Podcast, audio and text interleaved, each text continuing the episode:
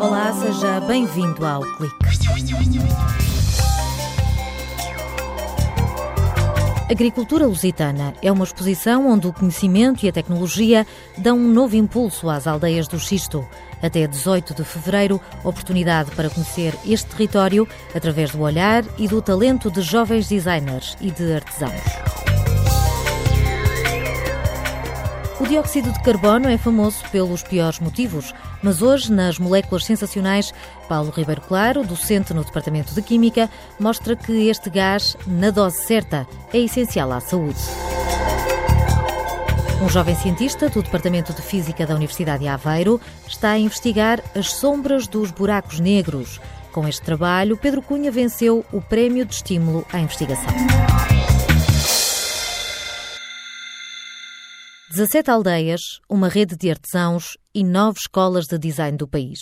Tendo a agricultura como fonte de inspiração, a marca Aldeias do Xisto reinventa-se sob a forma de objetos.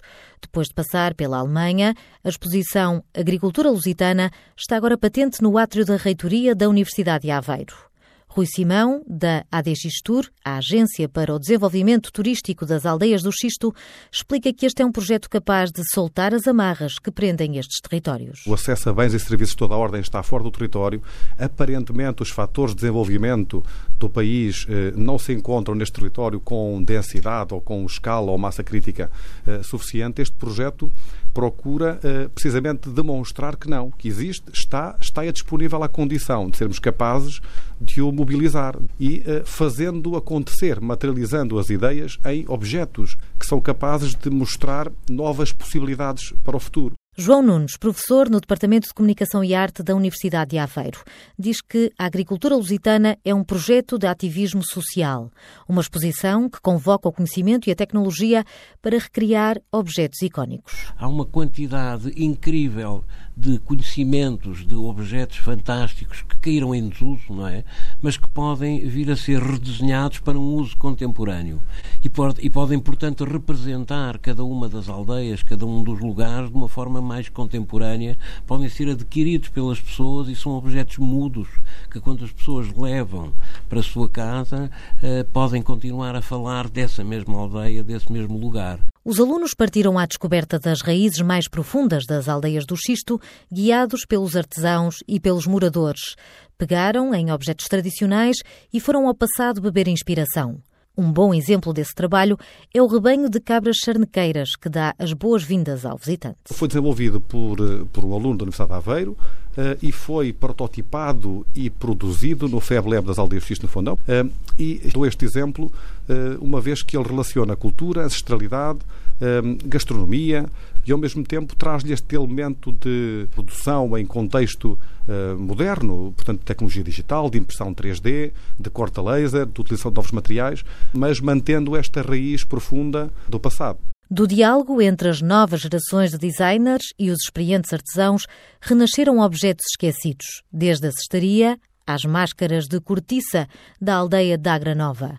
Rui Simão destaca ainda os contributos que ressuscitaram pequenas indústrias locais que estavam paradas no tempo. Como exemplo, a Casa Luzarte teve grande, grande atividade ligado à, à produção de alambiques e com o declínio destes materiais eh, está numa encruzilhada que encontrou também possibilidades novas com este projeto e produziu abajus e outros objetos em cobre que, diga-se de passagem, têm tido grande, grande aceitação. Numa combinação de técnicas que juntou o tradicional e a tecnologia, mais de 150 artistas foram contagiados pelo projeto.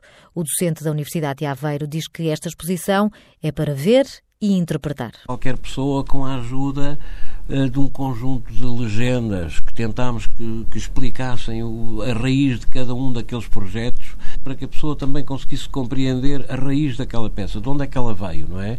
Por exemplo, dedeiras em prata que são uma, que são uma joia e cuja etimologia tem a ver com as dedeiras de cana que se utilizava, que as ceifeiras utilizavam para não magoar os dedos, não é? Portanto, há um conjunto grande de objetos que tem que ter ali uma segunda leitura para percebermos como é que a nossa, a nossa identidade é tão rica e está ainda tão pouco explorada. São muitos os exemplos de objetos que ganharam uma nova pele, a provar que o design é capaz de condensar a alma e a história de uma aldeia numa peça de arte. A exposição Agricultura Lusitana está patente na Universidade de Aveiro até ao próximo dia 18 de fevereiro.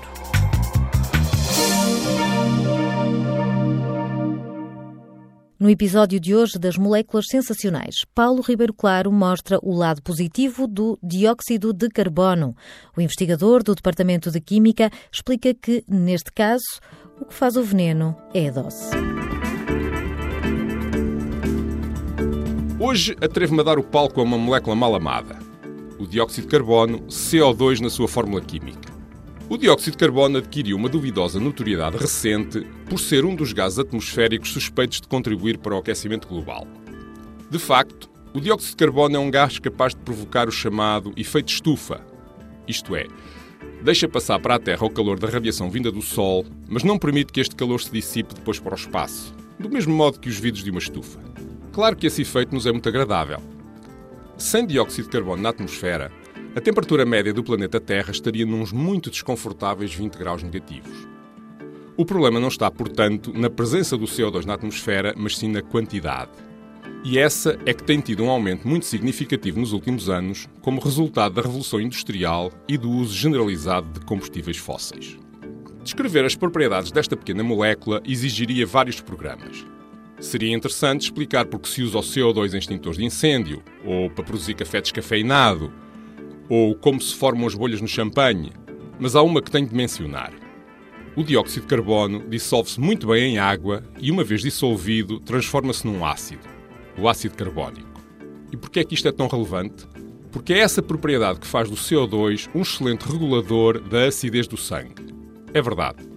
O mesmo CO2 que expiramos é responsável por manter o pH do sangue dentro dos valores ótimos para o nosso organismo e só por isso já merece ser considerado uma molécula sensacional. Em ciseco.a.pt barra moléculas sensacionais encontra todos os episódios desta rubrica, assinada por Paulo Ribeiro Claro.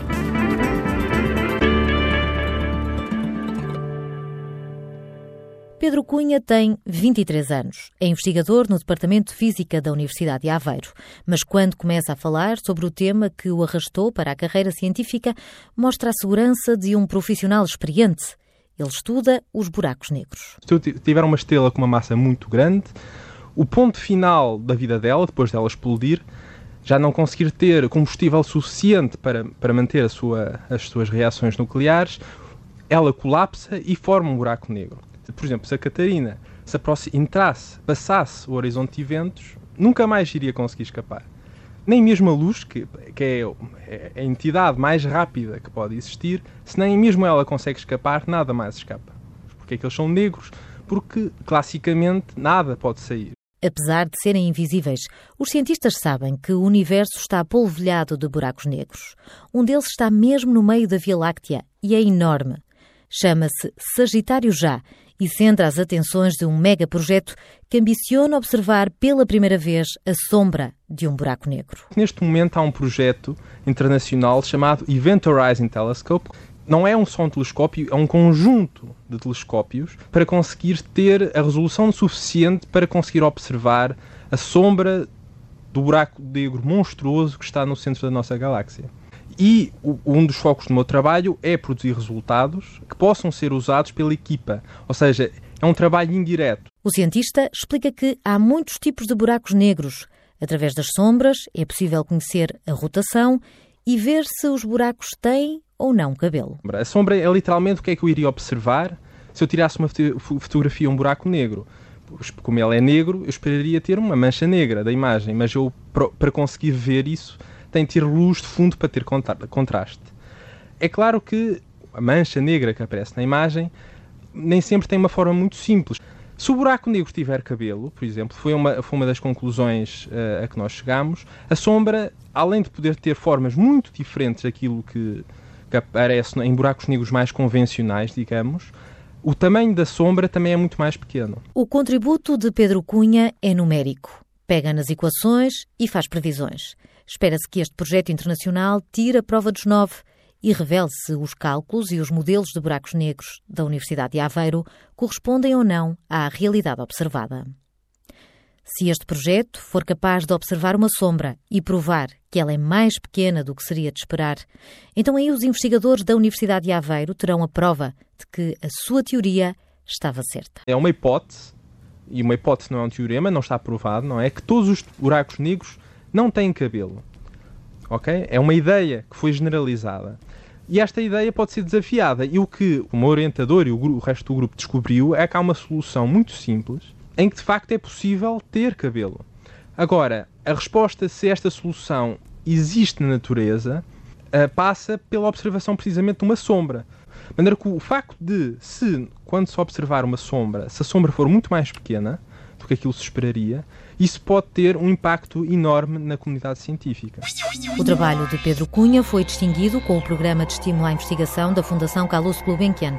Os 12 mil euros do prémio serão investidos em conferências e no reforço do supercomputador da Universidade de Aveiro, usado nas simulações numéricas. Por hoje está tudo dito. Já sabes, estamos de volta no próximo sábado e eu conto consigo desse lado.